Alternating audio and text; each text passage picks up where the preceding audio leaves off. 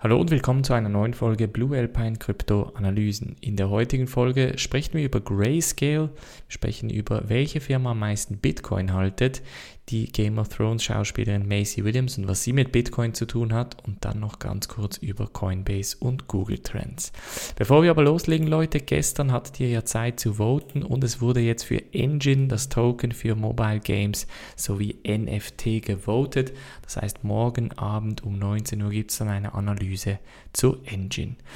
Springen wir gleich in diese erste News Story und zwar geht es nun darum, dass Grayscale, der Bitcoin Trust, also der Bitcoin Fonds, äh, etwa 500.000 oder sogar mehr als 500.000 Bitcoin haltet und nun etwa 8,3 Milliarden US-Dollar an Wert haltet.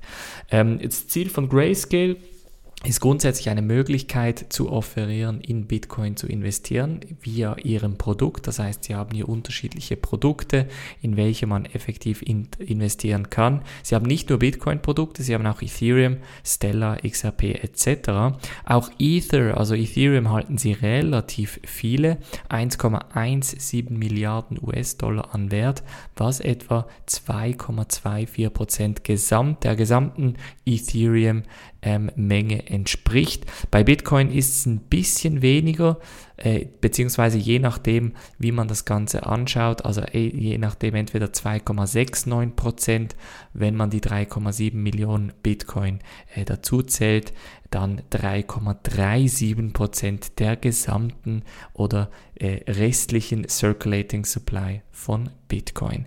Da gibt es übrigens eine interessante Webseite, die heißt bitcointreasuries.org und da könnt ihr euch ansehen, welche zum einen äh, öffentliche oder halt an der Börsen kotierte Firma wie viele Kryptos oder Bitcoin haltet da haben wir sicher MicroStrategy, äh, die hatten ja eben etwa äh, 38.000 Bitcoin, das etwa einem Wert von 640 äh, Millionen entspricht. Und dann ist eben ja auch Grayscale mit dabei, die mit ihren 8 Milliarden definitiv an der Spitze sind.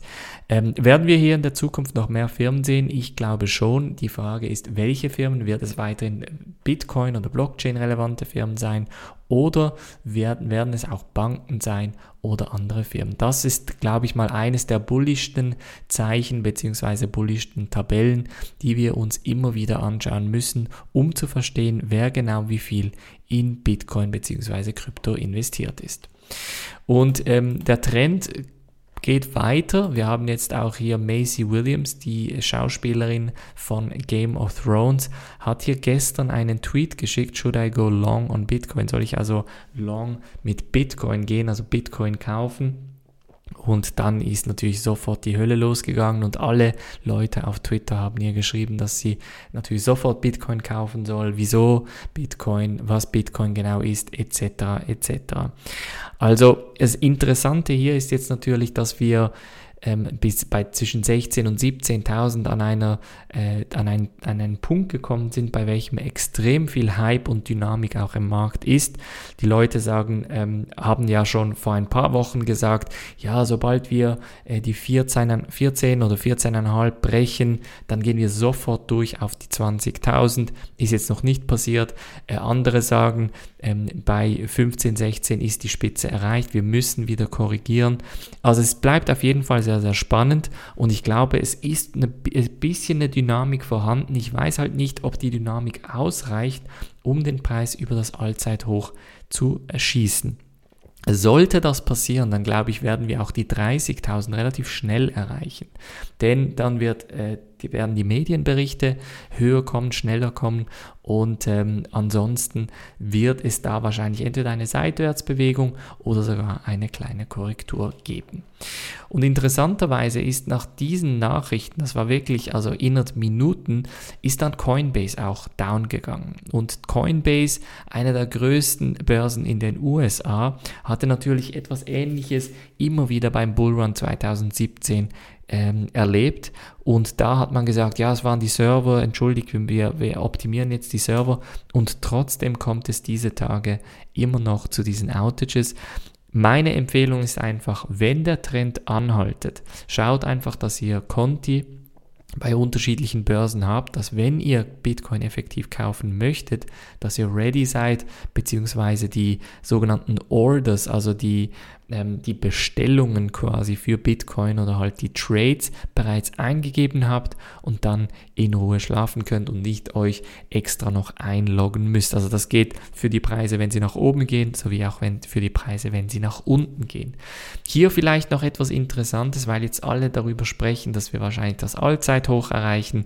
Wenn wir ähm, nach Bitcoin auf Google Trends schauen, in den USA am letzten Tag, dann sehen wir hier definitiv das Interesse, das hier zugenommen hat. Also ich glaube, das können wir nicht verleugnen. Das ist jetzt der letzte Tag. Wenn wir die letzten vier Stunden anschauen, sieht es jetzt nicht so verrückt aus. Wenn wir hier die letzten sieben Tage anschauen, dann sehen wir erst recht, also der, da, da ist der Trend jetzt noch nicht so krass gestiegen, aber er ist definitiv, also die Tendenz ist hier steigend.